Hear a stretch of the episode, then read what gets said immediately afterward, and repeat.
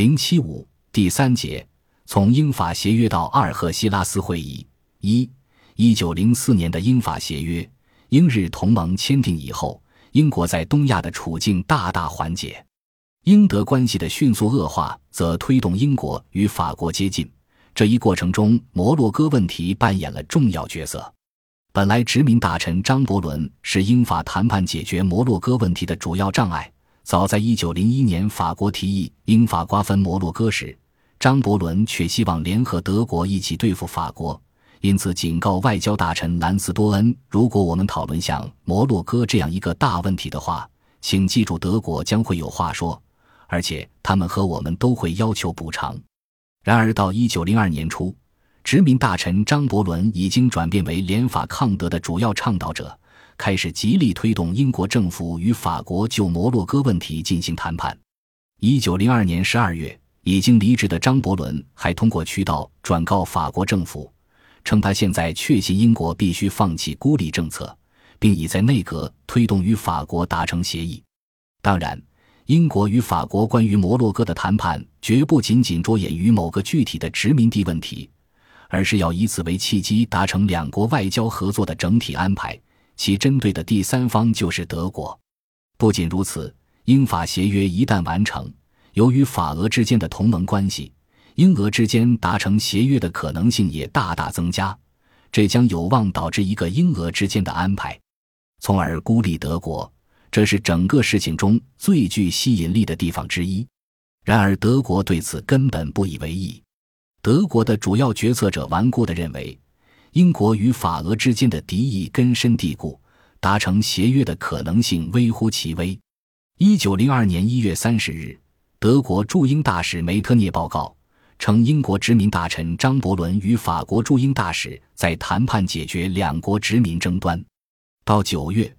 德国驻摩洛哥丹吉尔的公使又向外交部报告称，英法两国的谈判主要涉及摩洛哥，但比洛。荷尔斯坦因等德国的主要决策者均拒绝相信英法达成协约的可能性。比洛坚信，英国与法国矛盾很深，很难妥协。更重要的是，英俄之间的矛盾太大，英法协约将破坏法俄同盟，因而不符合法国的利益。对于英俄达成协定一事，比洛认为更不可能。英国与俄国达成协定，就相当于英国宣布在亚洲和欧洲的破产。时间在俄国一边，任何英国对俄国的示好只会使英国在亚洲与欧洲的威望加速下降。然而，到了一九零三年五月，英法达成协约的努力已经十分明显。德国驻英大使馆向国内报告称，一个全面的英法殖民地安排即将形成，而且这一协约不仅不会导致法俄同盟破裂，还会导致英法俄三国协约。